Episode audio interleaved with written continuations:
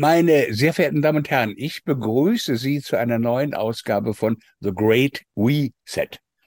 Ich bin Walter van Rossum und habe nun ach viel studiert. In den letzten Jahren manches gar gelernt, aber es gibt ein paar Punkte, die habe ich Amateur immer noch nicht verstanden. Ab März 2020 haben uns Medien, Politik und Experten zu den Bösen erklärt und in ein Ghetto abgeschoben. Im Laufe der Jahre meinte ich, die fiese Absicht dahinter verstanden zu haben. Aber eine Sache ist mir ein großes, großes Rätsel geblieben. Wie konnte es passieren, dass zahlreiche äh, mir durchaus vertraute, nahe Mitmenschen sich nicht nur von mir abwandten, sondern sich sogar zornig gegen mich stellten? Kluge Menschen, kritische Köpfe, feine Seelen, dachte ich. Ich habe tausendmal gefragt, wo ist denn der Satz oder wenigstens das Wörtchen, das ich nicht hätte aussprechen dürfen? Wo ist der unerträgliche Gedanke, mit dem ich mich aus dem weiten Kreis des Diskutablen, des einst und eigentlich meinungsfrei geschützten entfernt und die imaginären roten Linien einer pluralen Gesellschaft überschritten hätte? Kein Mensch hat mir je die Frage beantwortet. Stattdessen haben mir solche Freunde den irren Quatsch von Faktencheckern keifend um die Ohren gehauen keine, äh, keine Kommunikation mehr. Die haben sich etwas zu eigen gemacht, von dem sie erkennbar keine Ahnung hatten. Was ist mit denen geschehen? Und jetzt kommt ein habilitierter Molekulargenetiker und Arzt und erklärt, er könne bis ins molekulare Detail oder bis ins letzte Protein nachweisen, wie diese Sorte Gehirnwäsche möglich war und ist. Er heißt Michael Nils und sein Buch das indoktrinierte Gehirn. Und das muss dieser freundlich blickende Herr da unten sein. Michael, schön, dass du da bist. Das ist der eine Teil der Biopolitik, um die, es, um die es in diesem Gespräch geht. Mit einer anderen Variante von Biopolitik wird uns die Philosophin Gwendoline Kirchhoff bekannt machen. Da geht es um Bevölkerungspolitik. Aber das eine greift in das andere. Habeas corpus, du sollst einen Körper haben. Das ist eine Formel aus dem englischen Recht, die 1679 eingeführt wurde. Das ist in gewissem Sinn der Anfang moderner Rechtsstaatlichkeit, aber irgendwie auch der Beginn von Biopolitik. Gwendoline Kirchhoff, was hat es mit dem Begriff der Biopolitik auf sich? Woher stammt der? Also zunächst einmal würde ich sagen, dass Biopolitik ist Politik, die sich auf den menschlichen Körper richtet. Und das kann sie in verschiedener Form. Das kann sie tatsächlich ähm, auf die neurologische Grund, äh, neuronale Grundlage seines Bewusstseins sein oder auf seine Fortpflanzungsfähigkeit sein, überhaupt wer sich reproduziert, wer sich nicht reproduziert, oder auf seine Gesundheit allgemein, seine, seine Gesundheit sein. Das haben wir dem ganzen Biosicherheitsthema äh, im Prinzip abgefrühstückt jetzt mit, äh, mit Covid. Dass dann ist die Biopolitik da, dass wir letztendlich gesunde von kranken oder potenziell virenverbreitenden Körpern unterscheiden. Das bedeutet, für die Biopolitik gibt es zunächst einmal menschliche Körper mit unterschiedlichem Status, die unterschiedlich erwünscht sind oder unterschiedlich eingeordnet werden. Der vielleicht bekannteste Anwendungsfall von Biopolitik ähm, ist natürlich ähm, der Nationalsozialismus selber der ein biopolitisches System war auf deutschem Boden, was wir ähm, noch immer nicht ganz verkraftet haben, was aber seine eigentlichen Hintergrund eigentlich dem angloamerikanischen Raum verdankt. Auch das Kaiser Wilhelm Institut zum Beispiel wurde finanziert von Rockefeller aus den USA und so weiter. Also es geht ganz in den US-amerikanischen und auch britischen Raum hinein, dieses ganze Thema.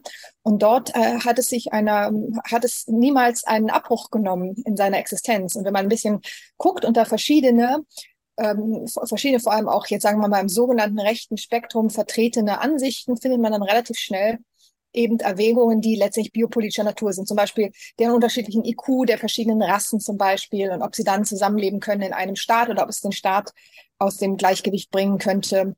Als ein, äh, als ein Beispiel. Ja. Ursprünglich in der biopolitischen Debatte ging es darum, ob zum Beispiel, wie man, wie man verhindern kann, dass mehr Schwachsinnige oder mehr Arme produziert werden, weil der Gedanke war, dass sich äh, Menschen laut Malthus unkontrolliert vermehren würden, bis sie dann an der Grenze ähm, äh, erreichen, dass sie dann wieder absterben durch Armut praktisch, weil das Essen nicht mehr reicht und so weiter.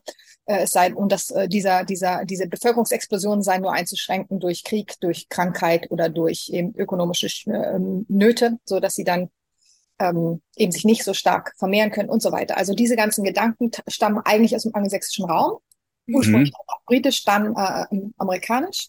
Und beziehen sich alle auf den menschlichen Körper. Dazu muss man sagen, dass der menschliche Körper ähm, als eigentlich ab, einziges absolutes Eigentum Träger der Menschenwürde ist. Absolutes Eigentum bedeutet Eigentum, das zu nichts verpflichtet. Ich bin mein, ich kann meinen, äh, meinen Körper sozusagen einsetzen und halten, wie ich möchte. Ich bin nicht verpflichtet, in irgendeiner Form äh, über meinen Körper Rechenschaft abzulegen bei jemand anderem. Mm. Das ist eigentlich, ähm, wenn du jetzt Habeas Corpus ansprichst, ein, meiner Ansicht nach das, was dahinter steht. Der Körper als Träger der Menschenwürde ist, ähm, kann kein Gegenstand von Politik sein, wird es aber, und zwar über, über Umwege. Wir bei Manova möchten mit unabhängigem Journalismus die Spaltung überwinden. Und wir freuen uns sehr, wenn Sie uns dabei unterstützen mit einer kleinen oder gern auch größeren Spende. Vielen Dank. Danke dir, Gwendolyn. Das war sozusagen ein erster großer, äh, eine große Wolte. Wir, wir arbeiten uns mal ran. Und zwar, ähm, Michael Neles, beginnen wir mal mit der Zurichtung des Individuums oder genauer gesagt des Gehirns. Um, um es ganz ehrlich zu sagen, bis vor drei, vier Jahren hätte ich zu den Thesen deines Buches gesagt, der Typ hat einen an der Waffel. Das ist gar nicht so gemein, wie es jetzt klingen mag. Denn vor drei, vier Jahren kanntest du diese, diese deine Thesen ja selbst noch nicht. Du hattest zuvor schon einen Bestseller geschrieben, das ermüdete Gehirn. Wie kam es zu der Erweiterung vom ermüdeten Gehirn zum indoktrinierten Gehirn, wie dein letztes Buch heißt? Ja, es das heißt eigentlich erschöpftes Gehirn. Entschuldige. Äh, ermüdet ist sozusagen ein Zustand, den man durch Schlaf wieder regenerieren kann. Erschöpfung mhm. kann allerdings dauerhaft sein, die, wenn der Schlaf nichts mehr nützt. Und darum geht's eigentlich in dem Buch. Also eben nicht um nur Ermüdung, sondern eben um Erschöpfung, zwar chronische Erschöpfung. Und äh, es ging im Prinzip darum, dass äh, bei der Erschöpfung uns Energie fehlt. Ja, wenn der Stecker gezogen wäre, aber der Strom fließt halt nicht mehr, es kommt kein, keine Energie mehr ins Gehirn und man ähm, ist in einer verhaltenstechnisch in einer Dauerschleife gefangen, man kommt nicht mehr raus, man kann nicht mehr über den Tellerrand schauen, die eigene Entwicklung ist gestört, langfristig möglicherweise auch schon mittelfristig droht eben Depression und langfristig definitiv Alzheimer. Und ähm, für die Ermüdung oder das Fehlen dieser Energie, äh, was man auch schon akut erleben kann natürlich, das, dann wird man einfach müde, äh, ist der wissenschaftliche Begriff der Ego-Depletion eingeführt worden, vor Jahrzehnten schon. Man hat eben herausgefunden, dass für komplexes Denken wir diese Energie brauchen, diese ominöse Energie und für für ähm, ja unsere täglichen Routine arbeiten, Dinge, die wir gewohnt sind. Man könnte es auch sagen, kortikale Reflexe, trainiert oder angeboren, äh, brauchen wir eigentlich keine Energie, die können wir immer abspulen, äh, was auch gut ist. Ähm, aber es ist eben auch gut, ab und zu mal nachdenken zu können. Und äh, weil es eben so wichtig ist, dieses Nachdenken, man nennt es auch System 2 Denken. Das System 1 wäre dieses Routineverhalten. Eigentlich gar keine, gar kein Denken kann man das nennen, obwohl Kahnemann der diese Begriffe mal geprägt hat. Daniel Kahnemann, der auch einen Nobelpreis bekam für die Entdeckung dieser beiden Systeme, mhm. Ähm, hat es äh, dieses System 1 Denken, das schnelle Denken genannt, genannt, weil wir relativ schnell auf irgendwas reagieren, hat aber mit Denken nichts zu tun. Das eigentliche Denken ist das System 2 Denken eben, das über den Tellerrand schauen, das Reflektieren, das sich Gedanken machen über, wo stehe ich, wo will ich hin, äh, auch neugierig zu sein, auf Dinge zu reagieren und nicht, äh, und zwar mit Gedanken reagieren und nicht nur mit Handlung. Ähm, dieses Denken braucht Energie und als der Nobelpreis an Kahnemann 2002 verliehen wurde, war vollkommen unklar, um was für eine Energie es sich handelt. Und im erschöpften Gehirn in dem Buch mache ich mich auf die Reise nach und auf die Suche nach dieser Quelle der Energie. Äh, und ich denke, ich bin fündig geworden. Ich schreibe auch gerade einen wissenschaftlichen Artikel drüber für Frontiers of Psychology auf Einladung weil zumindest die Editoren dort meinen, das wäre eine relevante Entdeckung gewesen. Es geht aber auch um die Identität, also genau. nicht um das Denken. Weil diese Energie ist letztendlich, und das ist ähm, die Entdeckung, äh, ist, äh, liegt in unserem autobiografischen Gedächtnis. Also das, was unsere Gedanken auch aufzeichnet. Wir können gar nicht ohne zwischen, Zwischenaufzeichnung von Gedanken überhaupt komplexe Gedanken denken. Also unser Kurzzeitgedächtnis, was viele fehlerhaft meinen, ich weiß nicht mehr, was ich heute Mittag gegessen habe. Ist Abend, ne? Und ein paar Stunden später, ich weiß nicht, was ich gegessen habe am Mittag so richtig mehr. Ich, mir fällt es gerade nicht ein. Mein Kurzzeitgedächtnis leidet. Das ist eine falsche Aussage. Wissenschaftlich gesehen ist es das Langzeitgedächtnis, das autobiografische Gedächtnis, was ein Problem hat. Das Kurzzeitgedächtnis besteht nur aus Hirnströmen, die im Frontalhirn forcieren und da wird nichts aufgezeichnet. Deswegen ist das Kurzzeitgedächtnis auch nur ein paar Sekunden stabil, solange wir uns auf etwas fokussieren. Und wir brauchen eben ein Langzeitgedächtnis, ein autobiografisches, was instantaneous, also augenblicklich jeden Gedanken festhält, der uns im Kurzzeitgedächtnis durch, durchs Gehirn strömt. Äh, wenn das nicht aufgezeichnet wird, könnten wir gar keinen Gedanken festhalten und äh, ihn reflektieren und drüber nachdenken. Das ist absolut, absolut notwendig. Und dann ist auch relativ einfach, wenn man den Gedanken mal gefasst hat, was, wo muss die Energie liegen? Ja, natürlich in der Kapazität dieses autobiografischen Gedächtnisses. Und die ist tatsächlich, diese Kapazität ist limitiert. Die hat äh, eigentlich eine Speicherkapazität bei einem, würde ich sagen, prähistorischen Menschen von ungefähr einem Tag und dann legt er sich schlafen und diese Batterie, dieser dieser Ladevorgang, der den ganzen Tag stattgefunden hat, der im Prinzip ein Entladen ist, der, der Lademöglichkeit von neuen Informationen, der regeneriert sich und am Morgen ist der, dieses autobiografische Gedächtnis, diese Zentrale, können wir auch da gleich einen Namen geben, der Hippocampus wieder fähig, neue Gedanken aufzunehmen.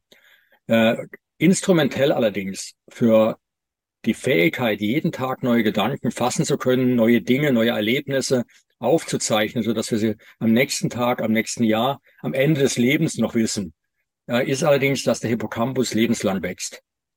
Der hat, äh, der muss sozusagen mit uns mitwachsen, mit unserem Erfahrungsschatz. Das heißt, die größere Erfahrung. Ist, ist es wörtlich zu nehmen, also auch räumlich? Ist wörtlich zu nehmen. Es ist die einzige Bereich unseres Gehirns, der nach dem Erwachsenwerden weiter an Volumen zunehmen kann, neue Hirnzellen bildet. Jede Nacht, wenn wir schlafen, Tausende und da die Altersweisheit, sag mal, in vor Google und Wikipedia-Zeiten tatsächlich noch relevant war für das Überleben der Familie, äh, ist es auch so äh, evolutionär eingerichtet, dass unser Hippocampus, so heißt diese Region, weil, äh, weil sie äh, anatomisch ähnelt, der Hippocampus eben die einzigartige Fähigkeit hat, eben nicht nur Gedanken augenblicklich und langfristig zu speichern, alles, was wir erleben, augenblicklich nur einmal erlebt und trotzdem dauerhaft gespeichert.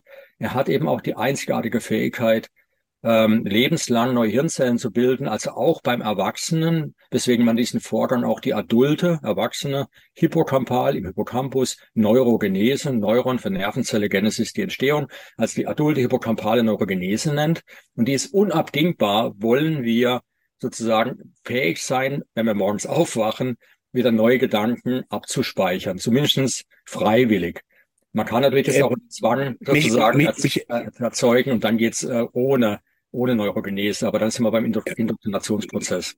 Michael, sind wir jetzt sozusagen auf dem Stand der Wissenschaft, den du mit allen anderen teilst oder den meisten anderen teilst, oder ja. ist das schon äh, Nils?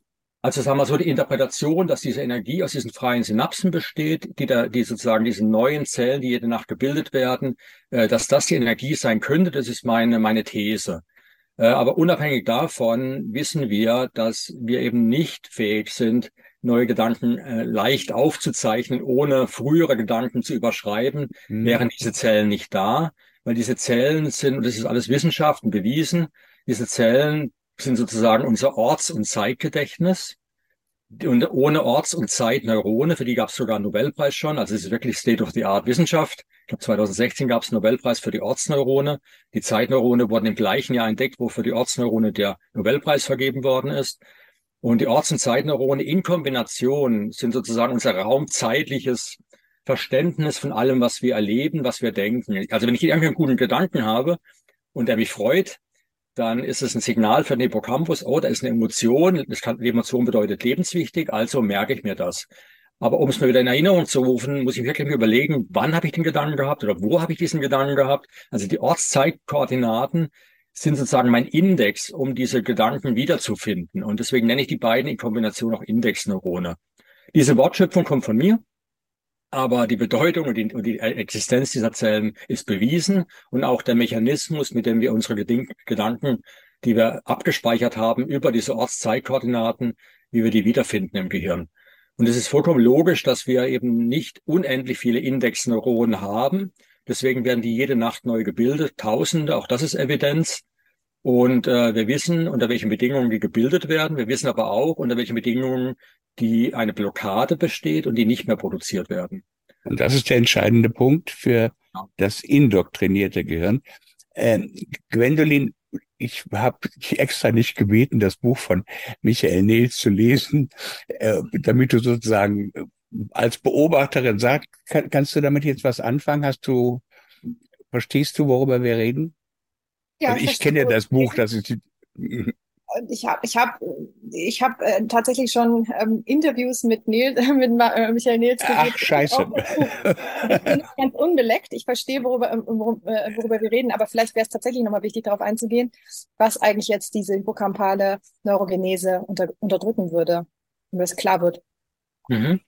Da können wir jetzt drauf eingehen. Ich meine, es ist so, die Indexneuronen werden jede Nacht produziert und sie werden umso effizienter produziert und bleiben dann auch am Leben wenn wir uns, äh, ja, also im Leben bleiben, ist ganz wichtig sogar. Also selbst wenn wir dafür sorgen, dass jede Menge produziert werden und ähm, äh, und die entstehen dann und dann hat man am Morgen sozusagen jetzt diese freien Synapsen von diesen, also die Synapsen sind die Verbindungen, die, wo die Nervenzellen mit in Kontakt miteinander treten und an den Synapsen, an den Stärken dieser Synapsen, wo die Übertragung stattfindet, der Information von einer Zelle auf die andere, an den Synapsen wird im Prinzip die Erinnerung gespeichert sind entweder stärker oder schwächer und das sind diese synaptischen Stärken, von denen wir sprechen. Und die Kombination von bestimmten synaptischen Stärken interpretiert unser Gehirn dann eben als äh, eine bestimmte Erinnerung. Und äh, jetzt ist es eben so, wenn diese, wenn wir nichts Neues erinnern, dann ähm, werden die Synapsen nicht aktiviert und wenn die Synapsen inaktiv sind, dann hat die Zelle erkennen dann, okay, ich werde nicht gebraucht und die stirbt dann tatsächlich ab. Das ist ein Apoptoseprogramm, nennt man das wissenschaftlich. Also wie Apoptose schon, glaube ich, von Blatt abfallend, wie im Herbst ein Blatt abfällt. Äh, die Zelle zieht sich praktisch zurück in sich selbst und stirbt ab und ist ein Programm, was eben im, im Erbgut jeder Zelle von uns steckt. Und ich sage immer, Nervenzellen sind ähm, soziale Wesen. Wenn die sozusagen nicht mit in Berührung kommen mit anderen Nervenzellen, dann haben die keinen Lebenssinn und sterben ab. Das heißt, wir brauchen, um eine produktive Neurogenese zu haben, die also auch äh, Zellen produziert, die am Leben bleiben, äh, brauchen wir also sozialen Kontakt. Ganz, ganz wichtig.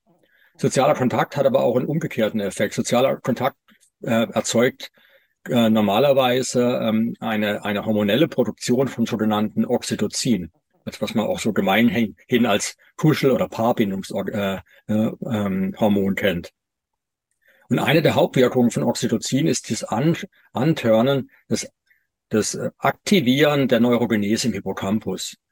Warum? Je mehr ich sozusagen Neurogenese habe, umso mehr kann ich sozusagen persönliche, äh, ja, was, wie soll ich sagen, Gespräche, Interaktion mit Menschen erinnern. Also die ganze kindliche, also Mutter-Kind-Beziehung beruht auf dem hohen Oxytocin-Ausstoß, zum Beispiel während der Schwangerschaft, beziehungsweise am Ende der Schwangerschaft, weil Oxytocin ist ja das Hormon, was die Wehen einleitet und es sorgt deswegen für eine ganz starke ähm, Neurogenese im Hippocampus, trotz des Geburtsstresses, also trotz hoher Cortisolspiegel, das ist ganz wichtig, weil Cortisol unterdrückt normalerweise, ähm, also Stress unterdrückt die Neurogenese. Distress ist zum Beispiel ein Killer für die Neurogenese. Deswegen sind permanente Angstbotschaften ein, äh, nicht besonders gut für den Hippocampus. Unter chronischem hohen Cortisolspiegel, wie man es zum Beispiel beim posttraumatischen Stresssyndrom kennt, da schrumpft dann der Hippocampus, der wächst nicht mehr. Das ist sogar das klassische neurologische Zeichen für eine, eine, ein posttraumatisches Stresssyndrom ist ein verkleinerter Hippocampus. Denn alles, was wachsen kann, kann eben auch schrumpfen. Und das macht dann der Hippocampus, weil Cortisol stoppt nicht nur die Neurogenese, es ist sogar neurotoxisch. Deswegen mhm. ist Stress äh, ganz, ganz problematisch und wie das zusammenhängt, können wir nachher noch genauer besprechen, wenn Interesse ist. Ähm, aber ich habe es nur mal so einen Faktor. Ne? Soziales Miteinander ist ganz, ganz wichtig. Soziale Miteinander ist quasi Dünger für den Hippocampus. Und ähm, es gibt noch andere Möglichkeiten, diese Neurogenese zu stören oder sogar runterzufahren. Du hast ja früher auch schon mal ein Buch über Alzheimer geschrieben, dass Alzheimer eben auch dadurch entsteht, dass Leute isoliert sind, alte Leute nicht mehr sprechen, keinen guten Stress haben, keine Herausforderung. Also das, das gehört, ja. Und jetzt, welche Möglichkeiten gibt es noch an dieser Neurogenese rumzufummeln, also Einfluss darauf zu nehmen? Also Erstmal im Verhalten, wir können nachher noch über das Spike-Protein reden, also überhaupt über chronische Entzündung. Chronische Entzündung ist von, schon lange bekannt. Es ist nicht nichts Neues. Man weiß, dass chronische Entzündung, Borreliose oder andere Erkrankungen, die chronisch werden können, äh, mit einem erhöhten Alzheimer-Risiko einhergeht. Du hast gerade eben gesagt, Alzheimer ist eben auch ein Stichwort. eine gestörte Neurogenese, dauerhaft gestörte Neurogenese führt im Umkehrschluss zu einem Schrumpfen des Hippocampus. Und warum ist das so? Ähm, wenn die Neurogenese gestört ist, geht, ist nicht nur unsere Erinnerungsfähigkeit gestört, die Neurogenese hat auch noch andere Funktionen im Gehirn oder für unser Verhalten und wie wir die Welt sehen. Zum einen eben ganz, ganz lapidar, es ist wichtig für unser autobiografisches Erinnern. Und das ist die Grundfunktion. Die weiteren Funktionen, die sich aber auch noch ableiten, sind, die Neurogenese ist elementar eine funktionierende, um eine hohe psychische Resilienz aufzubauen gefährlicher da, äh, empfunden oder drohender empfunden, als es möglicherweise ist, weil, weil keine äh, Indexneuronen da sind, neue, die das mit den früheren Indexneuronen, die vielleicht schon ähnliche Situationen erlebt haben, abgespeichert haben, abgleichen kann.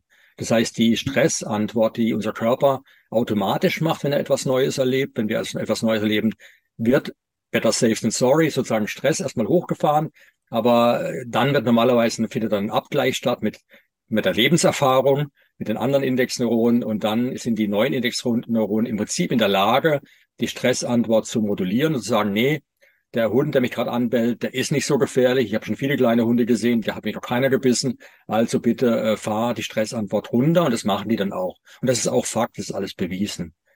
Was auch bewiesen ist, vielleicht ganz witzig noch zu dem, im Zusammenhang, um das abzurunden, mhm. Indexneurone, weil sie eben überleben müssen, also überleben wollen, äh, sind die ganz wild darauf, dass wir neue Erfahrungen machen. Das heißt, die machen uns auch neugierig. Ich habe mal äh, ganz lapidar gesagt, die neuen Indexneurone, die jeden Morgen, wenn wir aufstehen, sozusagen aufwachen, äh, kreiert worden sind, die sind das neuronale Korrelat der menschlichen Neugier. Mhm. In gewisser Weise sogar die Erbsünde. Jetzt nochmal die auf anwenden auf das, was ich in der Anmoderation gesagt habe. Es haben ab 2020, März 2020, sehr schnell sehr viele Leute sich ein Narrativ zu eigen gemacht, also sagen, als ob sie es verstanden hätten und sich gegen jeden Kritiker gewandt. Wie kann man das jetzt ähm, neurogenetisch ähm, erklären oder mit, deiner mit deiner Brille erklären? Also die, genau dieses Verhalten, dass Leute, die ich gut kenne, ähm, oder wie wir es jetzt in der Gesellschaft haben, ich, wir sind mit Verständigung äh, aufgewachsen seit 50 Jahren, dass man sich in Konfliktfällen geht es immer um Verständigung. Und heute haben wir eine Gesellschaft, die brüllt nach Militarisierung, nach Angriff. Und viele Leute kippen um und die haben sozusagen ihr autobiografisches Gedächtnis gelöscht oder so wirkt es auf mich. Es sind Leute, die ich gut kenne, die reden auf einmal von von Panzern und sie träumen von Impfen, haben aber keine Ahnung davon. Mhm. Kannst du das nochmal, also sozusagen dieser Verlust an dieses, ich nenne das immer Entwurzelung. Ich habe immer das Gefühl, die Leute haben sich selbst vergessen. Deshalb, ja, äh, trifft alles eigentlich zu. Also ich könnte überall so ein Häkchen hinten dran machen jetzt. Und, äh, es ist halt so, äh, man muss ja davon ausgehen, das hat ja nicht eine Gesellschaft getroffen 2020, die gesund war. Ich habe das, das Buch Das erschöpfte Gehirn genau in der Zeit geschrieben, ähm, weil ich mich mal gewundert habe, wenn man Menschen zum Beispiel sagt, naja, ich, nur als Beispiel, ich bin auf das Thema Alzheimer gekommen, ich hole noch einen Schritt weiter aus, bin auf das Thema Alzheimer gekommen, weil ich wusste aufgrund meiner Forschung, dass Alzheimer vermeidbar sein müsste. Es dürfte kein Menschen Alzheimer erkranken. Und die Ursache ist einfach eine extrem artfremde Lebensweise vom Entsozialisieren, Entsozialen sozusagen, also vom Verlust des, des sozialen Miteinanders, aber auch viele andere Dinge. Wir brauchen Bewegung, haben wir nicht. Die Ernährung muss stimmen, da gibt es Defizite, die sind gravierend. Da gilt das Gesetz des Minimums, das man aus der Pflanzen, äh, aus der Agrarforschung kennt. Wenn einer Pflanze irgendwas fehlt, sei es Kalium oder Phosphat, dann nützt nichts, wenn ich noch äh, drei Liter äh, Dünger, also noch drei Liter Wasser, noch mehr der Pflanze gebe. Ich, äh, ich, äh, ich muss ja das geben, was ihr fehlt. Und das wird alles nicht berücksichtigt, das wird auch in der Medizin nicht gelehrt. Aber der Hippocampus ist eine wachsende Pflanze und wenn halt bestimmte Dinge fehlen, das heißt nur ein simpler Mikronährstoff, dann ist das Wachsen massiv gestört und geht mit einer erhöhten Depressions- oder Alzheimer-Rate einher, weil sowohl die Depression als auch Alzheimer letztendlich hippocampale Wachstumsstörungen sind, die allerdings auf einer Neuroinflammation beruhen meistens und die Neuroinflammation, das wird nachher das Thema sein, wenn wir über das Thema Spike reden. Neuroinflammation ist der Trigger, der den Hippocampus äh, sofort zum Wachstumsstopp bringt. Mhm. Interessant ist eben, dass die Neuroinflammation durch Stress erzeugt werden kann. Und Stress wiederum ist in meinem Teufelskreis. Ein Stress von außen triggert diese Neuroinflammation. Neuroinflammation sorgt im Gehirn, durch die Immunzellen im Gehirn, zu einer massiven Ausschüttung von Bodenstoffen, proinflammatorischen Bodenstoffen, die die Entzündung, die man auch bei Covid erlebt, man muss bloß im Blut kann man dann messen, alle, die einen schweren Covid haben, haben einen sogenannten Zytokinsturm, hohe Level an, ich nenne es einfach mal ein paar Namen, Interleukin 1, Interleukin 6, Tumornekrose Faktor Alpha, TNF-Alpha und ein paar andere, stark proinflammatorische Bodenstoffe, die sind im Blut massiv erhöht und die sind eigentlich auch der Grund, warum man schwer erkrankt und warum man möglicherweise an äh, Covid sterben kann. Nicht, weil das Virus gefährlich ist, sondern weil unsere Immunantwort nicht passend ist. Hm. Das Gleiche Aber was hat das mit der Identität, also mit dem autobiografischen Gedächtnis zu tun? Das verschwindet damit auch. Genau, weil das Folgen ist einfach ist folgendes. Wenn wir eine akute Infektion haben, dann ist es besser, wir sind nicht so neugierig, wir ziehen uns zurück, wir sind möglicherweise mental sogar ein bisschen depressiv, weil es ist besser ins Bett zu liegen, als jetzt sozusagen forsch durch den, durch den Wald zu schreiten und weiterhin nach Wildschwein jagen oder sonst irgendwas machen, was halt man eben gemacht hat damals. Ich würde hier trotzdem mal kurz reinspringen äh, mit, einer, mit einem kleinen Thema und dann, äh, glaube ich, wird es passen, was du als nächstes sagen wirst.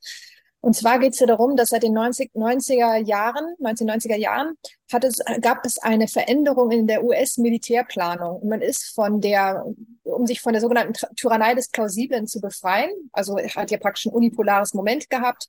Im Prinzip ist, äh, ist die ganze Welt äh, beherrschbar oder verfügbar und man ist weg von dieser, von dieser direkten Gegner, Gegneranalyse, die natürlich auch plausibel einschätzen muss, was kann mein Gegner, was macht mein Gegner und so weiter, hin zu einer szenariobasierten äh, ähm, Militärplanung gegangen. Und da spielt die Rolle des sogenannten Worst-Case-Szenarios eine Rolle. Also immer das, äh, das, das der denk, denkbar schlimmste ähm, äh, an, anzunehmende Ausfall, der wird angenommen und damit schießen alle Risiken in der Militärplanung alleine schon immer bis zum maximalen Risiko durch. Also die sozusagen gefasste Form von Gegneranalyse und Gefahrenanalyse kann man sagen, die Furcht ähm, weicht also der diffusen Angst alleine schon mal in der militärstrategischen Planung. Und diese Planungsform hat sich wiederum übertragen auf den ganzen Biosicherheitssektor dann im Rahmen dieser Planspiele, weswegen man dann meinte, wenn man zum Beispiel ein, eine Grippepandemie durchspielt und unter dem Gedanken des Worst Case, die bis zum, bis zum Ende durcheskaliert, ähm, dann hat man im Prinzip etwas, was vergleichbar ist mit einem Biowaffenangriff. Das war ja die Begründung, warum man diese beiden Konzepte miteinander verlinkt hat. Und wenn man sich genau anschaut, wie im Prinzip die ganze Propagandastruktur oder sagen wir mal öffentliche Berichterstattung und äh, Messaging, wie man so schön sagt, und Nudging ausgefallen ist von, von Beginn der Corona-Pandemie an, ist es von vornherein alles über den Worst Case gestrickt worden. Also ich soll sozusagen mir vorstellen, den unwahrscheinlichsten aller Fälle, kleines Kind kommt nach Hause, ähm, asymptomatische äh, Infektionskette und am Schluss stirbt die Oma. Und das, das ist etwas, womit sich das Kind dann sozusagen rumschlagen muss. Und damit wurde eine ganz große und extreme diffuse Angst erzeugt und medial aufrechterhalten. Da kommt ein zweiter Punkt mit rein. Das, äh, und das ist ganz alt bekannt, eine alte Propagandaweisheit, die hat aber tatsächlich eine, eine, ähm, eine Wahrheit. Es gibt so eine Art ähm, Mengenmechanik, was den Glauben von Sätzen oder Glaubenssätzen anbelangt. Also ich, wir glauben quasi automatisch alles, was wir extrem häufig sehen. Also was wir zum Beispiel auch jetzt gesehen haben, war diese totale Informationshoheit, die erzeugt worden ist von sogenannten WHO-Informationen, die dann infodemisch alles geflutet haben. Das heißt, wir haben eine bestimmte Botschaft, immer mit diesem Worst-Case-Bezug, ähm, äh, die überall allgegenwärtig zu sehen ist. Und das, deswegen wird sie rein mechanisch geglaubt. Das ist schon mal so eine Sache. Das ist dieser, dieser alte Propaganda, ähm, Satz, dass Menschen alles glauben, wenn man es so oft genug wiederholt. Und das ist tatsächlich so. Ähm, es sei denn, man hat tatsächlich ein Ich, ein autobiografisches Gedächtnis und so weiter, was das aktiv abwehren kann, was diesen eindringenden Gedanken bemerkt und hinterfragt, stoppt und hinterfragt. Aber wie, wie wir gesehen haben, war ja, waren wir ja tatsächlich eingekreist worden von NLP-Suggestionen, auch im öffentlichen Raum. Ja, also Impfen hilft, Punkt. Aber nicht immer. Ne? Aber Impfen hilft, Punkt. Also zum Beispiel, wenn man auch diese, diese Interpunktionen setzt, selbst im geschriebenen Wort, das sind alles Suggestionen. Das heißt, die Suggestionen ähm, prallen auf die Leute ein und gleichzeitig wird ständig der Worst Case äh, angesprochen. Also das, das aller, aller Schlimmste, was abzuwenden ist. Und das natürlich erzeugt eine, eine unauflösbare Stress-Angst-Reaktion, ähm, die, die nur sozusagen eins zulässt. Entweder du hältst dich 100 Prozent an die Ma Maßnahme, lässt dich impfen oder du bist einfach in Gefahr oder bist fahrlässig, ja. Wenn wir natürlich jetzt so ein Coronavirus, wie es jetzt zum Beispiel am Anfang da gemacht worden ist, realistisch einschätzen, was kann der, wann, wo in etwa tritt der auf? Es gibt natürlich Leute, die sagen, es gibt gar keine Viren, das lassen wir mal beiseite, ja. Aber wenn man etwa anschaut, was kann, was kann das mir eigentlich tun? Was ist eigentlich eine Risikogruppe und wie könnte man so ein Risiko abmildern und so weiter? Dann geht der Stresspegel ja sofort total runter. Aber dann gibt es eben auch keine Injektionskampagne ab einem bestimmten Punkt, um das Ganze wieder zu beenden. Und ja, das, das, ist eben der Punkt. Genau, also der Punkt ist, es ist eine Veränderung in der, in der Militärplanung. Und wir wurden Militä mit einer militärischen Kriegspropaganda beschallt auf allen Kanälen. Das ist etwas, was, äh, was ähm, wir nicht vergessen dürfen. Und die Leute denken ja zunächst einmal, und das ist auch ein logischer Gedanke, also wenn die jetzt so Druck machen, wenn die jetzt so Gas geben hier mit dem, uns das unbedingt zu verklickern, da muss ja was dran sein. Und das war's. Und damit ist die Tür, Tür auf und alles sub, äh, subdrein von diesen, von diesen Gedanken. Jetzt sind wir alle drei uns sehr einig, dass das alles so kein Zufall ist und kein Unfall ist oder sowas, sondern dass da eine Intention hintersteckt. Ähm, was will man für einen Menschen erzeugen, Michael? Du sprichst von Zombie-Menschen. Das ist äh, ein Begriff, der ist gar nicht von dir, sondern der ist, den gibt's in der Neuropathologie schon länger, glaube ich. Mhm. Ja, also Zombie ist ein Begriff, der kommt eigentlich sozusagen aus dem Voodoo oder sogar aus Westafrika, glaube ich, ist er als erstes äh, sozusagen entwickelt worden. Für den Todesgeist, glaube ich, ist sogar die Übersetzung. Es geht darum, dass halt Menschen sozusagen äh, ihr Bewusstsein verlieren, tot sind sogar und dann wieder wiedergeboren werden, eben ohne dieses, und das ist dann so von Hollywood natürlich auch übernommen worden. Aber es gibt es auch eben im wissenschaftlichen Bereich, vor allem im philosophischen Bereich, wo man sich ein Wesen vorstellt, das äh, äh, praktisch ganz normal agiert und reagiert, äh, von normal anderen Menschen nicht zu unterscheiden ist, außer dass ihm ein Bewusstsein fehlt. Denn real betrachtet kann ich nur wissen, dass ich ein Bewusstsein habe. Ich kann niemand anderem kann ich das Bewusstsein ansehen. Also Bewusstsein ist eine subjektive Geschichte. Und man hat eben in der, in der Neurowissenschaft, vor allem in der Bewusstseinsforschung eben dieses Zombie-Wesen erschaffen.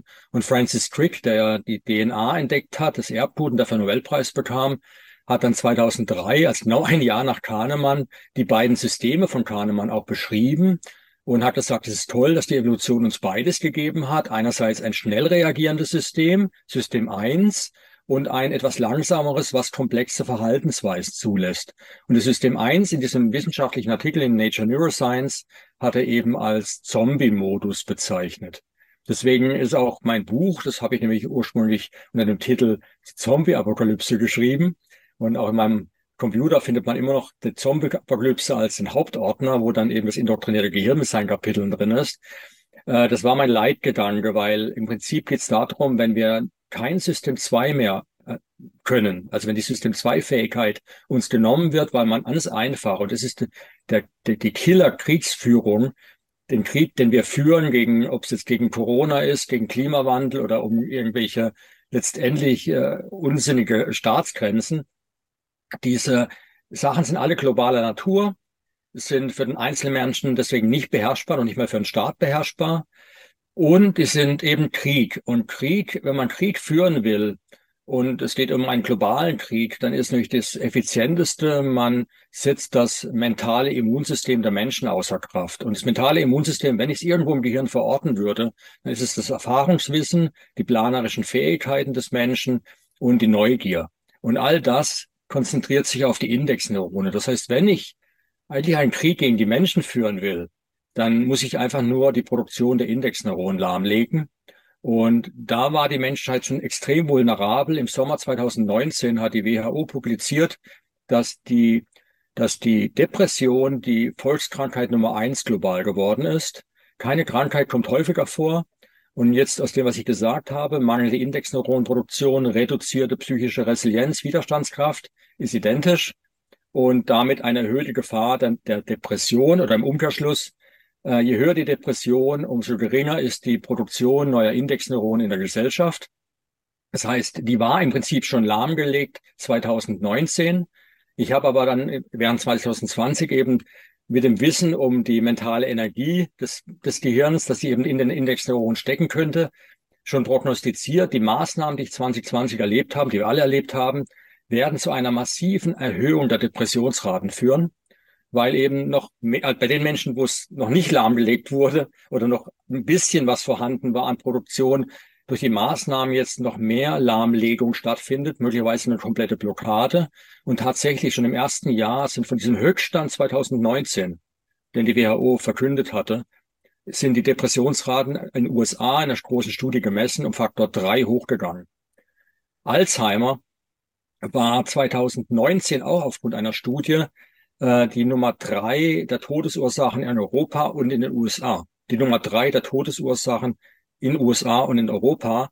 Und die Deutsche Alzheimer Gesellschaft hat herausgefunden, dass von 2018 die, die Inzidenzraten wurden gemessen von, also wie häufig Alzheimer Neuerkrankungen wir haben in Deutschland 2018 und dann kam ein neuer Report raus Ende 2021 und innerhalb dieser drei Jahre hat sich die an Anzahl an neuen Alzheimer-Patienten um 30 Prozent erhöht, was nicht durch die Altersstruktur erklärbar ist. Das heißt, wir haben eine Beschleunigung der Depressionsraten und vor allem des Alzheimer-Prozesses.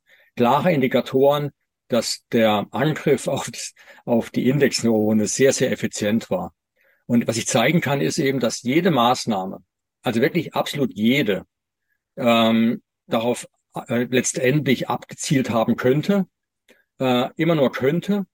Aber bei den Spike-Proteinen, die jetzt verabreicht werden, ist es eigentlich äh, mehr als nur ein, es könnte sein. Das ist also mit brutaler Absicht geschehen, meiner Ansicht nach. Denn man hätte sich da an der Stelle anders entscheiden können. Das ist jetzt die mRNA-Impfung, sogenannte Impfung. Das nennst du Spiken. Die mit Spike ja, weil das Spike-Protein letztendlich, also der Körper wird gezwungen, Spike-Protein zu produzieren. Mhm. Und wo jetzt sozusagen noch Unklarheit besteht, also Klarheit besteht, dass das, dass das Coronavirus genetisch modifiziert wurde mhm. in einem Labor. Das ist äh, unbestritten in der Zwischenzeit. Und dass es in Wuhan passiert äh, ist auch unbestritten. Was noch unklar ist, ist es zufällig sozusagen aus dem Labor gekrochen oder oder hat man es freiwillig, äh, hat man es tatsächlich mhm. freigesetzt? Mhm. Darüber lasse ich jetzt den Leser spekulieren. Das kann jeder sich selbst überlegen. Aber was nicht unabsichtlich geschehen ist, ist das, äh, das Spiken-Programm. Also ich will das nicht impfen nennen, weil der hat keine wirkliche Impfwirkung. Äh, also Leute sind nicht sozusagen dauerhaft immunisiert. Mhm. Im Gegenteil, nach äh, einer Lancet-Studie hat er gezeigt, dass nach sechs Stunden, nach sechs Monaten gar keine Impfwirkung mehr zu sehen ist und nach neun Monaten die, die eben gespiked mhm. wurden, sogar äh, mit größerer Wahrscheinlichkeit schwere Verläufe haben. Also äh, das Gegenteil von. Aber wenn man jetzt das Ganze Geschehenes aus der Sicht der Indexneuronen betrachtet. Das ist genau der springende Gedanke gewesen bei mir, der dann letztendlich das ganze Buch ermöglicht hat. Diese Idee, was passiert eigentlich, wenn ich keine Spike, äh, Spike äh, mit, wenn ich keine Indexneuronen produziere? Was geschieht mit der Gesellschaft? Was könnte das Ziel sein? Und da war relativ schnell klar, aus der Sicht machen viele, viele Dinge Sinn. Da macht sogar Sinn, die ganze Verwirrungs Propaganda, die wir die ersten Monate oder das erste Jahr erlebt haben, mhm. wo man dachte, also retrospektiv, alles war super geplant. Ich meine, wir hatten in Rekordzeit dieses Material, was wir spritzen konnten. Eine, eine Rekordzeit, die verblüffend ist, die alle Rekorde sprengt. Und zwar so sprengt, dass es schon fast unwahrscheinlich ist, dass es überhaupt möglich mhm. war. All das war also eine unfassbare Leistung, auch propagandistisch, wie er Gwendolin gerade äh, äh illustriert hat, mit einer fantastischen, ja, wie soll ich sagen, Informationspropaganda. Mhm. Aber wieso diese kompletten Verwirrungen ständig? Wieso mal ein R-Faktor, mal dieser Wert, mal jener Wert? Jeden Tag eine neue Information. Da haben sich Leute sogar schon Komiker drüber lustig gemacht. Warum ist der Virus in einem Stadt ab, 5, ab, 8, äh, ab 20.05 Uhr äh, gift, äh, gefährlicher wie in einer anderen Stadt, wo es erst ab 21 Uhr gefährlich wird. Wieso ist es gefährlich, wenn meine Mutter mich besucht, aber nicht, wenn ich sie besuche? Äh, aber diese ständigen wechselnden Botschaften haben für mich überhaupt keinen Sinn gemacht, bis ich das aus der Sicht der Indexneurone betrachtet habe. Denn aus der Sicht der Indexneurone ist es folgendermaßen. Der Hippocampus lernt nur Dinge, die tatsächlich neu für ihn sind und die Emotionen hervorrufen. Und was passiert nun, wenn ich sozusagen die Indexneuronenproduktion lahmgelegt habe? Wir können gleich noch darüber reden, wie das Spike-Protein das macht. Was passiert dann? Ja, mein Körper oder mein Gehirn ist, wird trotzdem gezwungen sein, sich diese Informationen zu merken. Der, der Hippocampus hat aber keine neuen Indexneurone. Was bleibt ihm? Er kann nichts anderes machen wie frühere Indexneurone, Orts- und Zeitneurone, die eigentlich schon reserviert sind für frühere Erinnerungen, kind, Erinnerungen aus meiner Kindheit, Erinnerungen aus von gestern, was ich mit meiner Frau besprochen habe, was auch immer. Diese Indexneuronen werden jetzt überschrieben. Die werden überschrieben mit diesen neuen Angstbotschaften. Und dann passiert natürlich zweierlei. Die Angstbotschaften werden uns nun gemerkt. Einerseits. Andererseits gehen meine früheren Erinnerungen verlustig. Das heißt, ich verliere Individualität. Und wenn ich das lang genug vorantreibe, bleibt am Schluss eigentlich nur eine Person übrig, die identisch ist mit allen anderen Personen, die eben den gleichen Prozess durchlaufen haben. Alle bestehen nur noch aus einem System 1 fähigen Menschen, einem Zombie, der nur noch aus den Erinnerungen dieser akuten Katastrophen besteht. Und diese akuten also, Katastrophen werden zur eigenen Persönlichkeit, weil das ist ja autobiografisches Gedächtnis. Das ist ja mein Ich. Mhm. Es geht also nur um ein Missverständnis ähm, äh, abzuwenden, nicht darum, äh, eine Alzheimer-kranke Gesellschaft zu schaffen, sondern eine hyperkonformistische Gesellschaft zu schaffen, sozusagen, die als Überzeugungstäter Konformisten sind. Denn Konformismus ist im Gegensatz zu dem, was der Volks äh, Mund denkt, äh, Schwerarbeit. Also man muss sich das schon zu eigen machen. Deshalb äh, springen einen ja Leute an, wenn man etwas gegen ihre Meinung sagt und diskutieren das nicht mehr normal, sondern fühlen sich in der Seele verletzt. Genau. Machen wir nochmal einen, einen Sprung ähm, und ich, ich fasse jetzt mal kurz zusammen. Also wir, wir glauben ja auch, dass das Weltwirtschaftsforum, äh, namentlich Klaus Schwab und die seinen, das ganze Weltbild, um was es da geht, vorgezeichnet haben, also vorbeschrieben haben als Utopie lehren, was in Zukunft sein wird. Der Mensch ist also sozusagen transhumanistisch und ähm, alle sind wir sowas von wahnsinnig gleich. Und das äh, hat er ja in mehreren Büchern und auch mit anderen ausgeführt. Jetzt nochmal an das anknüpfen, was Gwendolyn anfangs erzählt hat, ähm, über die Bevölkerungspolitik als einen Teil der Biopolitik. Ähm, es gab, bevor es das Weltwirtschaftsforum gab und auch bevor Bill und Melinda die Szene betraten, damals schon Kohorten superreicher sogenannter Philanthropen. Die hatten die Güte, die Welt in die richtige Richtung zu lenken. Da gab es Vorläufermodelle, etwa die Rockefeller Stiftung, die auch jetzt wieder mitmischt, die Ford Stiftung und so weiter. Rockefeller hat sich ja schon früh für Biopolitik und Eugenetik engagiert. Das, Gwendoline, hast du, glaube ich, vorhin angedeutet. Henry Ford war ein bekennender Nazi und Antisemit. Jedenfalls beschloss eine ziemlich große Gruppe schwerreicher Menschenfreunde nach dem Zweiten Weltkrieg, äh, etwas gegen das Bevölkerungswachstum auf Erden zu unternehmen. Und natürlich wollte man nicht die Anzahl der weißen Menschen dezimieren, sondern man interessierte sich besonders für Menschen in asiatischen Ländern wie Korea oder Indien. Und dann begründete man einen Bevölkerungsrat in New York und wurde ziemlich aktiv. So sorgte man zum Beispiel dafür, dass Entwicklungshilfe an die Reduktion der Bevölkerung gebunden wurde. Die indische Ministerpräsidentin Indira Gandhi ordnete acht Millionen Zwangssterilisationen an. Amerikaner, Kanadier und erstaunlicherweise Schweden und Norweger finanzierten mobile Verhütungskliniken, die durch Indien und andere asiatische Länder tourten. Da konnte man Abtreibungen vornehmen, da wurden gegen, gegen Prämien oder auch ohne Prämien Spiralen eingesetzt oder ambulante Sterilisationen äh, durchgeführt unter unvorstellbaren hygienischen Bedingungen im Übrigen. Dieser Bevölkerungsrat, von dem ich sprach, das ist ein, ein Gremium, keine Behörde, sondern eine Truppe von reichen Menschen, äh, erwog, Sterilisationsmittel aus Flugzeugen zu versprühen oder ins Trinkwasser zu mischen. Oder als Impfung. Genau, da kommen wir jetzt gleich wieder zur Impfung.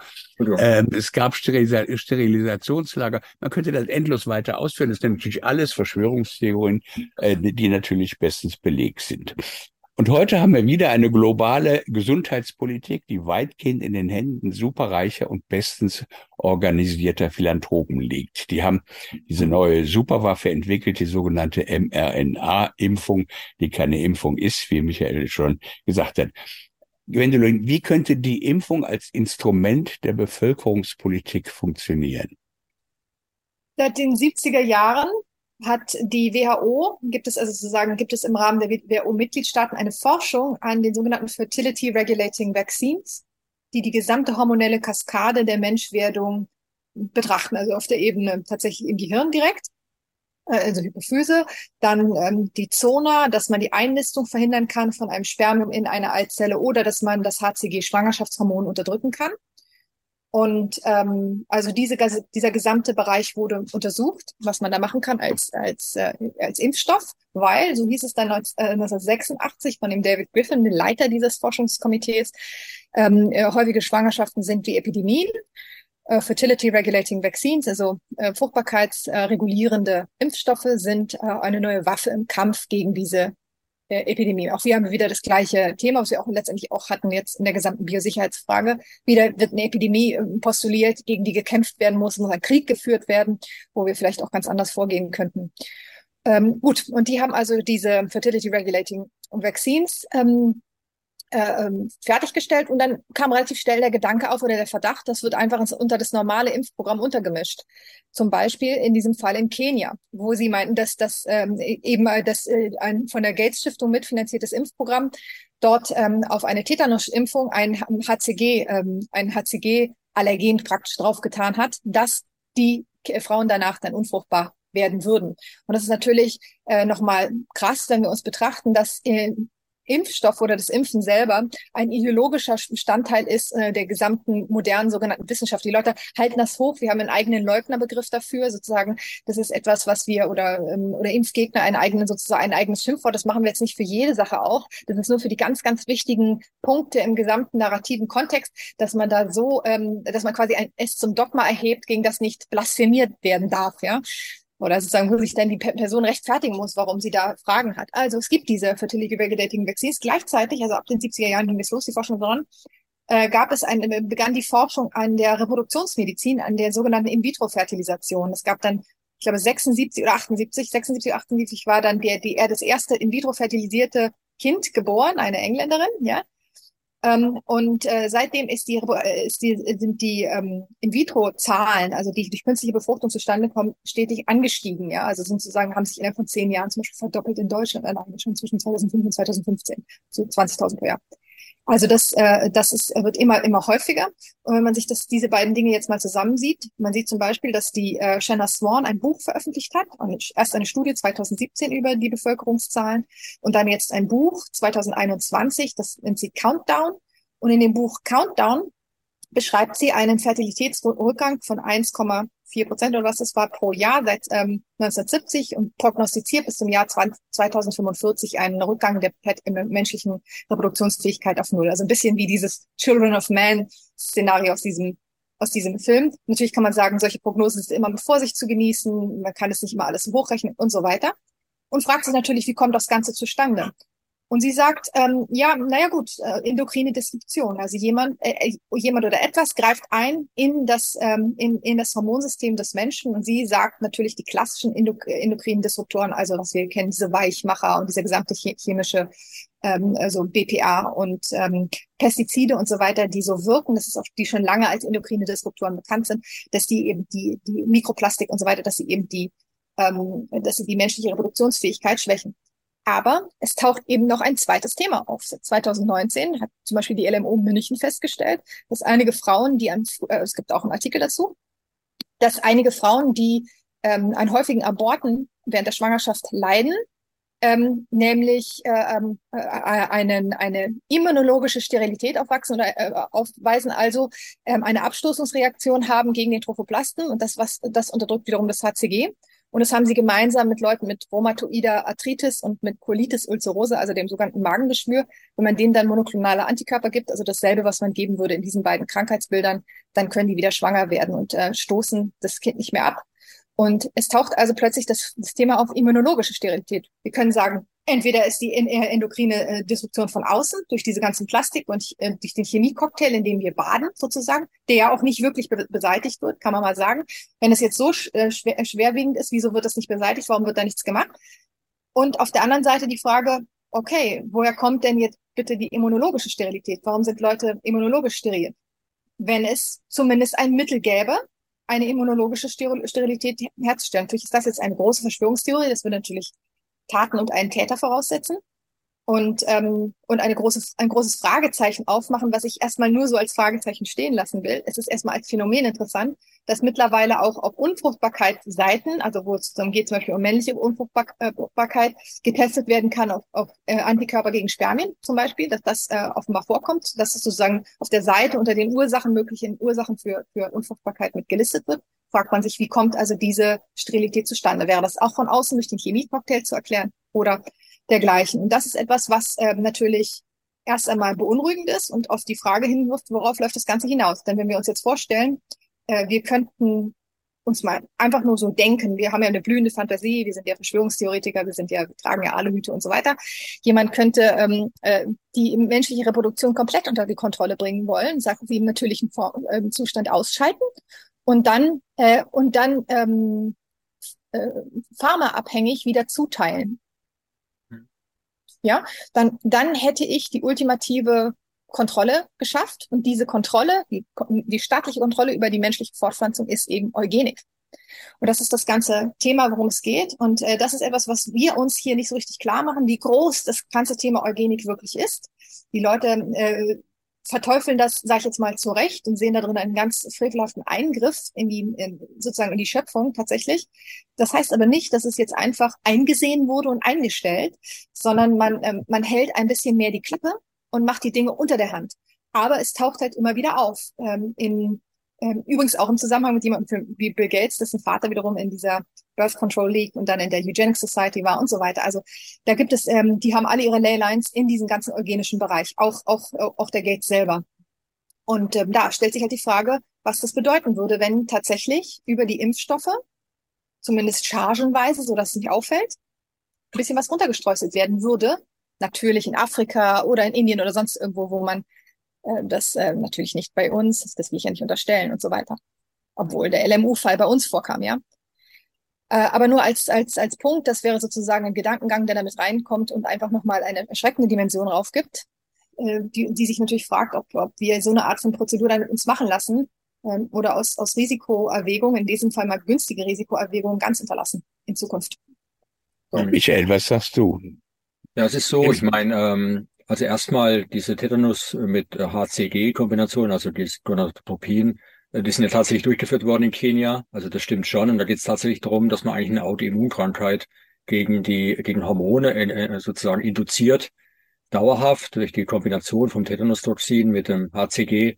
Ein HCG ist eben körpereigen, Tetanus, Tetanus nicht, aber in der Kombination an der Schnittstelle äh, werden dann Antikörper entwickelt, die dann eben auch rüberspringen können und letztendlich äh, gegen HCG gerichtet sind, und zwar dauerhaft, sodass eigentlich eine Schwangerschaft nie mehr möglich sein wird.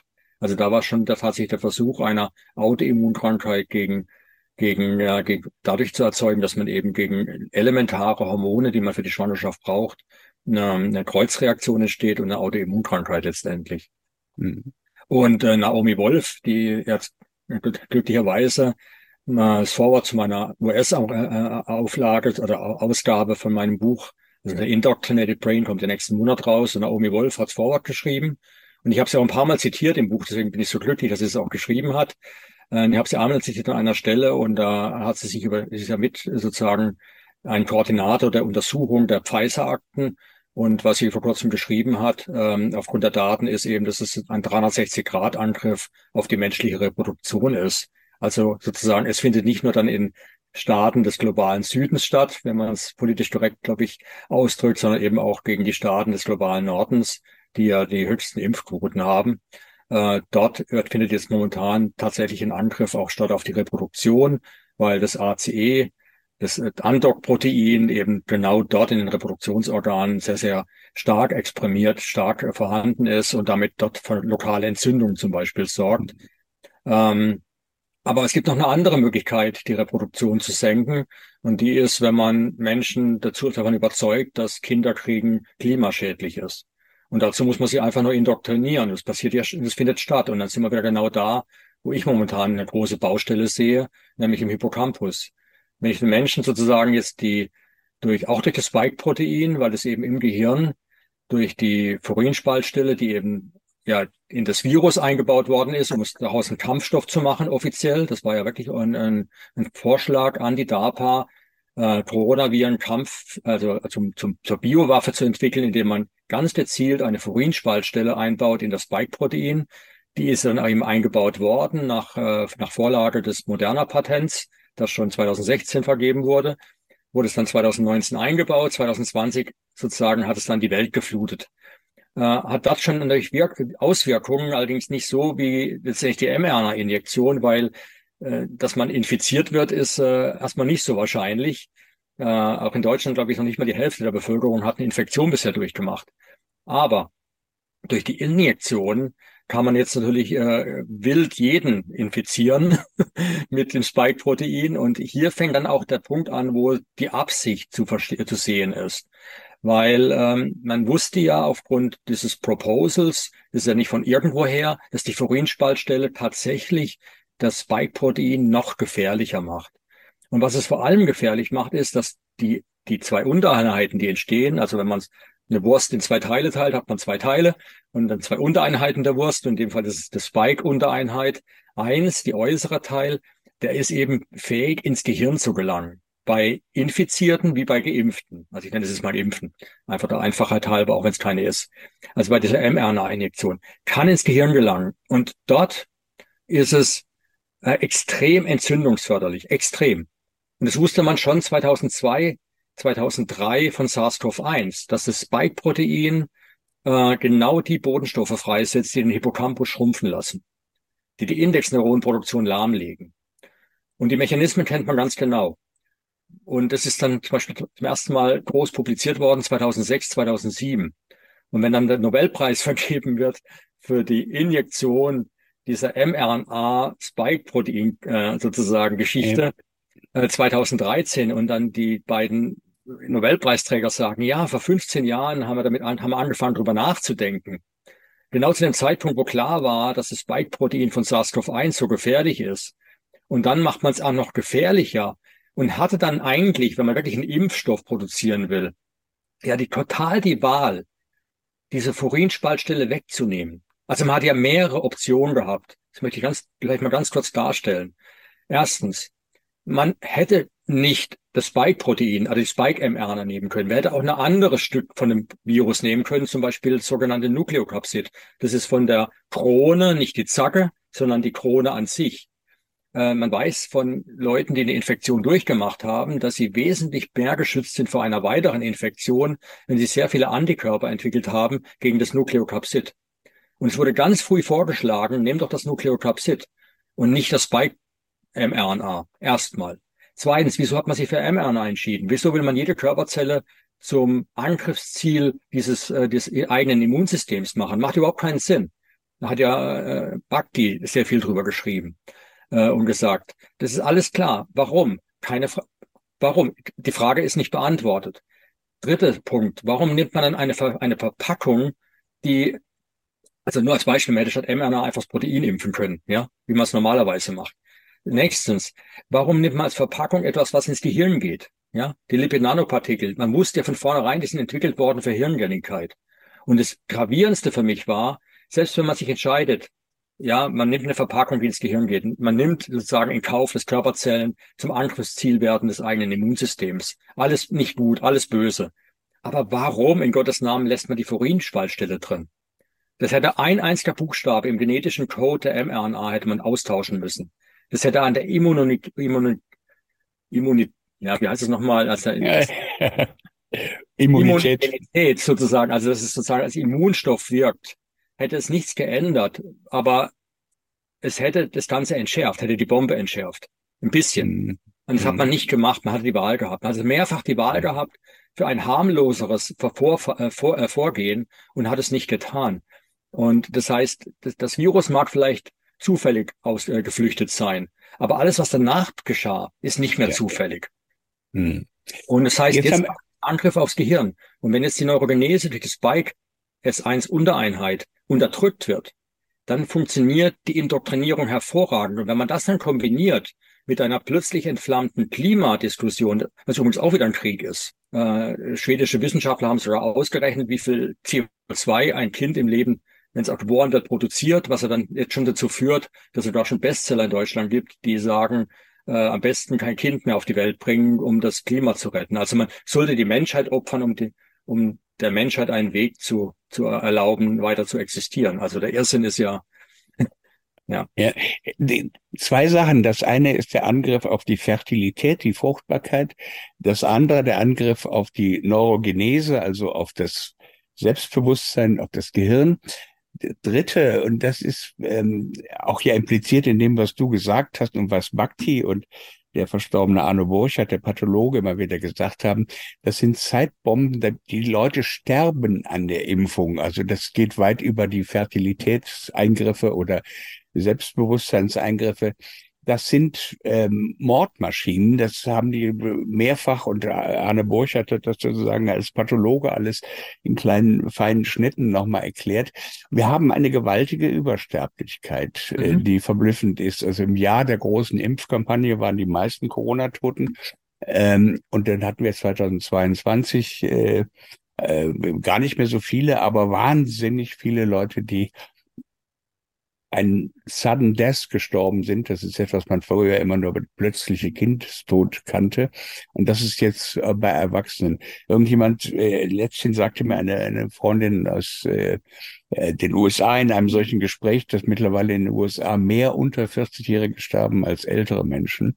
Mhm. Ähm, das konnte ich ja nie überprüfen. Aber also ist ein direkter Angriff auf sozusagen auf die Quantität, die Masse der Menschen. Man hat durch die Maßnahmen 200 Millionen Menschen in ähm, mehr hungern mehr auf der Welt und davon werden sicherlich viele Millionen über kurz oder lang sterben an diesem Hunger.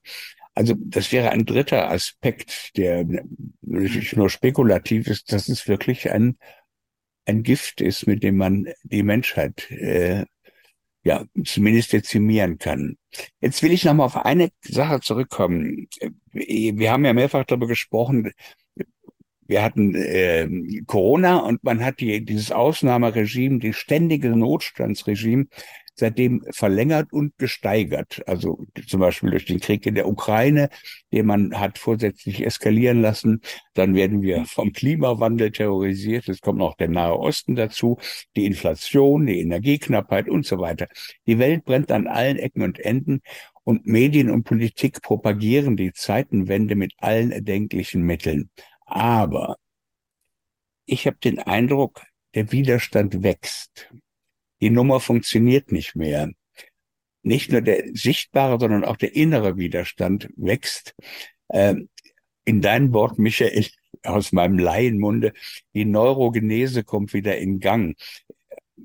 Kannst du mehr da folgen? Also sozusagen, dass das Programm der, der, der Zombie-Einrichtung der Menschheit äh, im Moment nicht funktioniert. Also, es ist nur eine Schätzung, aber nur um das Beispiel der Impfung zu leben, äh, ist, kein Mensch will sich mehr impfen lassen und so weiter und so weiter. Ich höre dauernd Leute, die sagen, ähm, nee, dieser Krieg da mit Russland und Ukraine, das ist alles Wahnsinn. Ähm, ähm, lassen wir uns mal auf die alten äh, Techniken besinnen, also Verständigung, Diplomatie und sowas. Ähm, Kannst du damit was anfangen mit dem, was ich sage? Auf jeden Fall. Ich meine, ich ende ja mein Buch auch in dieser Hoffnung, dass eben genau das stattfindet. Dass, dass natürlich sind Leute wie du wichtig und, und, und, andere, die eben, oder auch Gwendolyn, die eben ja auch zeigen, dass es eine Alternative gibt. Ich meine, hätten alle mitgemacht, ja. Mm -hmm. Also bei diesem Ash-Experiment, ja. Man könnte ja wirklich sagen, Salomon Ash hat es ja schon in den 50er Jahren, glaube ich, letztes Jahrhundert gemacht äh, das eben herausgefunden. Und ich frage mich mal, ob es genetisch ist, ob es vielleicht so sein muss, dass immer ein gewisser Prozentsatz in der Gesellschaft kritisch bleibt, trotz allem. Äh, und weil das eben auch wichtig ist für die Evolution der Menschheit, also die soziale, kulturelle Evolution ist eben wichtig, egal in welchen Umständen die Menschen leben, dass immer wieder ein Prozentsatz da ist, der das Gegebene in Frage stellt, no matter what. Und mhm. die, dieser Prozentsatz, der ist eben relevant. Wenn keine Ungeimpften gäbe, wüssten wir gar nicht, äh, was, wie wir, gegen was wir die Geimpften vergleichen sollen. Also wir haben das Korrektiv, das Korrektiv hatten, haben wir, das ist da und das Korrektiv äh, wird nicht leise. Die reden weiter. Und die anderen sehen ja, dass die Schäden da sind. Und, äh, und deswegen ist es ganz wichtig, äh, jetzt auch nicht sozusagen unserer Seite, also die, die jetzt noch innerhalb dieser Bubble leben, wie wir es selbst ja und sehen, dass wir diesen Randbereich äh, erweitern. Ich sehe das die Bubble eher so wie ein schwarzes Loch und alles, was in der Nähe ist, müssen wir reinsaugen, dass es sozusagen irgendwann das gesamte Universum wird. manche Leute denken ja auch, schwarze Löcher sind letztendlich umgekehrt betrachtet wie der Universen. Und ich denke, wir sollten einfach schauen, dass wir die Leute reinholen. Und was meine These ja ist, ist, dass ja niemand irgendwie freiwillig irgendwas gemacht hat. Ja, wie gesagt, die Gesellschaft war extrem vulnerabel durch eine artfremde Lebensweise, die immer artfremder wurde und die Artfremdheit wurde katastrophal nochmal beschleunigt 2020, nicht durch das Virus, sondern durch die Maßnahmen.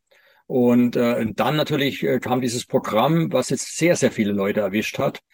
Aber es funktioniert nicht so ein, so, so, so einfach. Ich glaube, das Leben sucht sich immer wieder einen Weg. Und, äh, und Teil dieser dieses Weges wird eben ja in Gang gehalten durch Menschen, die eben kritisch bleiben, kritisch geblieben sind. Und auch das Salomon Ash Experiment hat ja gezeigt, selbst wenn nur 20, 22 Prozent sozusagen ihrem gesunden Menschenverstand glauben und nicht der Masse folgen, äh, dieser Prozentsatz geht dramatisch in die Höhe, wenn aus den zwölf Versuchsteilnehmern, wo einer isoliert ist, plötzlich zwei werden, die nicht, die sich, die sich verstehen dann äh, ist die Wahrscheinlichkeit wesentlich höher als diese 20, 22 Prozent, geht auf 30, 40, 50 Prozent hoch. Und ich denke mal, ähm, da müssen wir ansetzen, dass wir einfach nicht aufhören, äh, den Mund aufzumachen und äh, auf die Sachen hinweisen, ohne, äh, ja, wie soll ich sagen, wütend zu sein über das, was wir erlebt haben von diesen Menschen, als wir uns sozusagen, als wir uns noch isoliert gegen die Masse gestellt haben. Es wäre ein wunderbares Schlusswort, wenn ich nicht doch noch eine Frage hätte. Wendolin, ich habe ja in meiner Anmoderation gesagt, wie Leute sich gegen mich gewandt haben, Leute, die ich kannte, mit denen ich vertraut war, mit einer gewissen Wut. Dann gibt es auf der anderen Seite die Frage, warum habe ich denn Nein gesagt, ohne, also noch bevor ich wusste, warum ich überhaupt Nein sage. Wie ist es bei dir? Hast du eine Ahnung, warum du auf der Seite stehst, auf der du jetzt bist?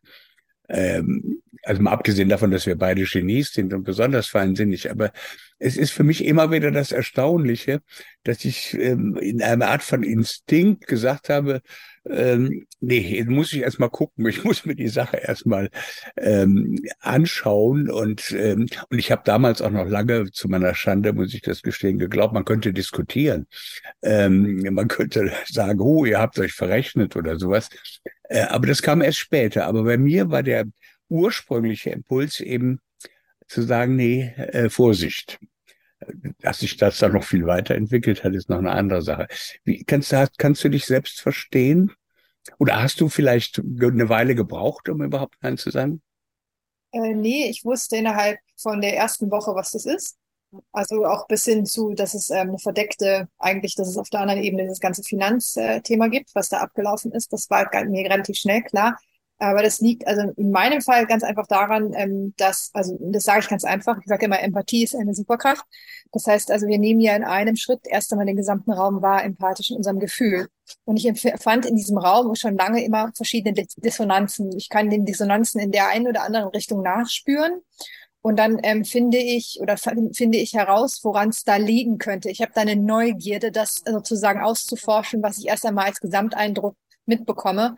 Und, ähm, äh, und ich habe schon sehr, sehr lange kein, überhaupt gar kein Vertrauen, sag ich jetzt mal. Also ich glaube nichts, was mir einfach so von, von oben einfach gesagt wird. Ich gehe, ich habe eher die Annahme, also die, die nicht wohlwollende Annahme, dass, ähm, dass die, äh, die Systeme der Wissensproduktion fehlerhaft sind, begrenzt sind, von so behördlichen Selbstläufern äh, durchlaufen sind und so weiter, dass ich eher davon ausgehe, dass sie keine Ahnung haben, was sie machen.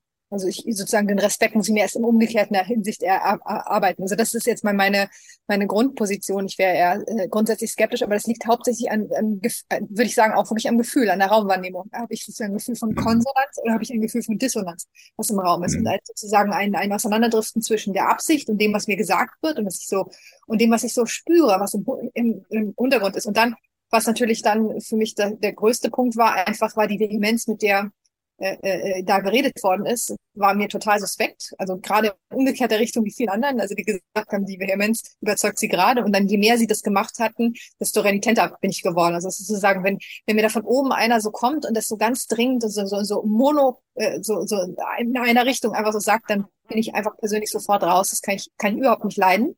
auch kann ich auch sonst von Leuten nicht leiden und gehe dann einfach raus. Aber das ist, kann man sagen, ja, was ist das? Ist tatsächlich das menschliche Empfinden. Nur, dass ich dieses menschliche Empfinden eben nicht runterreden wollen würde als etwas, was äh, irgendwie nur das Bauchgefühl ist, wie es ja dann hieß sozusagen, sondern ähm, ich gehe davon aus, dass wir den Raum und die Informationen, die im Raum sind, wahrnehmen können mit etwas in uns. Das ist sozusagen, da gibt es ein, ein, eine Verbindung. Die Gedanken sind offenbar. Das, auf der Grundlage können wir überhaupt Dinge auch spüren. Und ähm, ohne dass ich das jetzt biologisch begründen können muss und so weiter, aber das ist einfach meine Erfahrung. Und genau deswegen bekommen wir einfach mit, was los ist. Und ich merke doch, wenn mir ein Wohlwollen entgegenkommt, jemand, der mich wirklich beschützen will oder jemand, der mich ähm, einfach nur verängstigen will, das kriege ich doch sofort mit. So, also das wäre erstmal meine grundsätzliche Haltung gewesen. Ist auch wie bei dir einfach ein Gefühl. Das ist, das ist komisch. Und die anderen übrigens, was du auch erzählt hast mit der Zombie-Apokalypse, habe ich genauso empfunden. Ich empfand das, ich finde es hochgradig, äh, das finde ich fast traumatisierendste an der Erfahrung war dieser, dieser Moment, das Gefühl zu haben, man ist sozusagen so ein einsames Licht in einer See voller, in einem See voller Zombies, die dann nur so, die, die nur diese, diese Stereotypen an, Antworten einfach so geben dann die ganze Zeit. Und das ist erstaunlich, äh, äh, verstörend, wenn plötzlich sozusagen deine menschliche Umwelt so wegfällt, ja, und sozusagen nur noch so, so ähm, indoktrinierte Sätze so von sich äh, speit. Das ist hochgradig komisch und das hat einen mich auch schon wegbewegen von dem Ganzen. Aber wie gesagt, ich glaube, ich glaube sehr an die, an die, die Empathie und das Gefühl. Michael, die, du hast, du schreibst ja selbst in deinem Buch, du die Idee, die entscheidende Idee zu dem Buch, das indoktrinierte Gehirn, ähm, Serdi ist 2022 auf, während einer Korsika-Reise und einer zufälligen Begegnung gekommen. Ähm, aber vorher warst du auch schon skeptisch. Warst du auch auf Anhieb skeptisch ähm, durch dein medizinisches Vorwissen oder ist es auch eine Sache der Intuition? Ähm, gute Frage. Ich habe ähm, also ich habe vorne im Buch danke ich einem Buddy. Das ist eine bestimmte sehr wichtige Person für mich, die wirklich früher als ich erkannt habe, dass da etwas grundlegend schief läuft. Was aber mir ein ungutes Bauchgefühl tatsächlich gegeben hat, war, oder was ich absolut auch nicht rationalisieren konnte, war der Umstand, dass ich seit zehn Jahren versuche, Alzheimer auszurotten. Und äh, mir alles entgegengeworfen wurde, was man nur konnte, weil es kann ja nicht sein, weil da würde die Pharmaindustrie nichts mehr verdienen. Und, äh, und ich habe mich gewundert, dass, dass man ähm, dass man eigentlich jetzt behauptet, Gesundheit ist das oberste Gebot, während ich zehn Jahre lang erlebt habe, dass es das nicht so war. Das also diese, dieser Widerspruch war yeah. gewaltig. Mhm. Und, äh, und auch vor allem die Argumentation. Und ich wusste ja aufgrund der Alzheimer-Forschung, wie schlimm es ist, wenn man ältere Menschen isoliert. Und dass es genau das Unnatürlichste ist, was man machen kann. Und äh, ich glaube, Leute wären lieber gestorben an, an Covid, als äh, dass man ihnen nicht mehr erlaubt, dass sie ihre Verwandten sehen dürfen. Also ich glaube, da wären viele wären das Risiko eingegangen, aber der hat ihnen nicht mal mehr die Wahl gelassen. Und das fand ich alles so schräg und so unstimmig. Und dann kam natürlich der, der Umstand dazu, dass ich natürlich äh, habilitiert habe äh, im, im, in, sozusagen in der Forschung, im, im Bereich Forschung des adaptiven Immunsystems, also wie unser Immunsystem lernt, mit Viren umzugehen und die abzuwehren. Und ganz grundlegend war natürlich, das konnte ich auch aus der Alzheimer-Forschung, da geht es ja ums mentale Immunsystem, aber eben auch das körperliche Immunsystem, äh, braucht Spurenelemente, habe ich ja vorhin erwähnt. Und ein ganz wesentliches Vitamin D. Und ich wusste, dass äh, die ganzen grippalen Infekte, die wir erleben, aufgrund eines Vitamin D-Mangels äh, zustande kommen. Und dann wurde schon im März 2020, hat schon der Chef-Endokrinologe ein, ein, ein Italiener, der Vorsitzende der Europäischen Gesellschaft für Endokrinologie, also für, äh, für, ähm, für Hormonkunde, gesagt, alles, was wir momentan sehen an Sterben, ist letztendlich ein, auf einen Vitamin D-Mangel zurückzuführen. Aber die Propaganda, die gegen Vitamin D gleichzeitig anlief, war so erschreckend, dass vollkommen klar war. Und deswegen war schon vor dem indoktrinierten Gehirn äh, habe ich dann schon 2021 schon Bücher publiziert, äh, Corona-Syndrom, Herdengesundheit, um darauf hinzuweisen, Leute, das wäre ein Spuk, der sofort vorbei wäre, würden wir einfach nur Vitamin D verteilen. Und, äh, und oder Lithium. Lithium in Low Dose wurde jetzt gerade bewiesen, habe ich 2021 schon publiziert, 2015 schon publiziert, dass es gegen Alzheimer helfen würde, und zwar dramatisch, würde man dieses Spurenelement als essentielles anerkennen, also wirklich in kleinen Dosierungen, wie wir es aus unserer Evolution eigentlich gewohnt waren, als wir noch Fischer und Sammler waren, weil Meeresfisch hat sehr viel Lithium. Aber das wird nicht mal anerkannt. Und in der Zwischenzeit ist gezeigt worden, dass man sogar schwere Covid-Fälle komplett äh, ver verhindern kann, wenn man den Menschen Lithium gibt. Und ähm, weil man eben die Neuroinflammation blockiert. Und deswegen probiere ich jetzt momentan auch auf der anderen Seite der Bubble Menschen zu fischen und zu sagen, Leute, wenn ihr jetzt wirklich Probleme habt nach Post-Vax, Post, also dieses Post-Vax-Syndrom oder eben das Long-Covid, äh, wenn ihr da wirklich jetzt Probleme habt, diesen Hirnnebel wegblasen wollt, der ist, die Basis ist bewiesen in der Zwischenzeit, beruht auf einem, einer Neuroinflammation, die eben auch der Treiber der Depression und von Alzheimer ist. Und ein Schaltermolekül in diesem Depressionszyklus ist ein Molekül, ich will den Namen kann ich einfach als Akronym heißt GSK3-Beta. Lithium mikrodosiert blockiert das und lässt den Nebel verfliegen. Und das ist natürlich halt gezeigt worden, University of Buffalo, die haben gerade zehn Fälle berichtet, bei neun von zehn mikrodosiertes Lithium und der Brain Fog war weg. Und das heißt, wir können den Leuten tatsächlich mit dem Wissen, was wir haben, helfen. Wir müssen es, wir müssen es den Leuten nur nahe bringen. Und dann glaube ich, wird ein neues Verständnis. Wow, die haben mir geholfen, obwohl die eigentlich ja immer so in der anderen Seite waren. Aber ja. die haben die Idee. Das sind scheinbar wirklich die, die mir helfen wollen. Und ich glaube, das ist auch ein Weg, wie wir es schaffen können. Und äh, ich weiß nicht, wann diese Sendung, die wir gerade hier besprechen, äh, ausgestrahlt wird. Aber heute Abend, das ist der siebte, elfte, bringe ich einen äh, auf meiner Webseite, also ich schreibe Newsletter an alle möglichen Leute, die schon einen abonniert haben, zeige ich auf, wie man mit Lithium gegen diese Krankheiten vorgehen kann. Kostengünstig, einfach und was, wahrscheinlich sehr, sehr wirksam. Und äh, damit erreichen wir eben auch Leute, die eben leiden darunter heute, dass sie diese Impfung gemacht haben. Mhm. Ich habe ähm, dein Buch jetzt gerade im Urlaub gelesen und habe mir aus dem Urlaub schon gleich große Mengen Vitamin äh, D bestellt, D3 bestellt. Ähm, und äh, in deinem Buch finden sich jede Menge Quellenangaben für das, was du da sagst, also wissenschaftliche Untersuchungen noch und noch. Ähm, und trotzdem bemüht sich dieses Buch allgemeinverständlich zu sein. Es ist an manchen Stellen natürlich kann man nicht alles nachvollziehen, aber ich empfehle es dringend ebenso wie Vitamin D und ich danke euch super herzlich für dieses Gespräch. Ich habe was gelernt und meine Neurogenese pumpt gerade gewaltig. Macht's gut, ihr Lieben. Danke. Danke euch beiden auch.